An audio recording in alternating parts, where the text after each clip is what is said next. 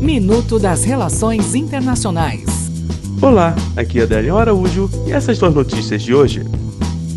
Venezuela. Vladimir Putin, presidente da Rússia, e Nicolás Maduro, da Venezuela, se encontraram nesta quarta-feira em Moscou e conversaram sobre possíveis saídas para a crise política do país latino-americano. Google. O direito de ser esquecido na internet solicitado por um cidadão da União Europeia se limita ao bloco. Decidiu hoje a Justiça Europeia, apontando que o mecanismo de busca como o Google não precisam aplicá-lo em todas as suas versões no mundo. Voos. A companhia aérea chilena de baixo custo JetSmart começou a vender passagem para destinos no Brasil. Os voos, no entanto, começam a partir de dezembro, ligando Santiago a Salvador. As passagens promocionais estão sendo vendidas a partir de 284 reais por trecho. Até o próximo minuto. Enquanto isso, aproveite mais conteúdo no portal seire.news.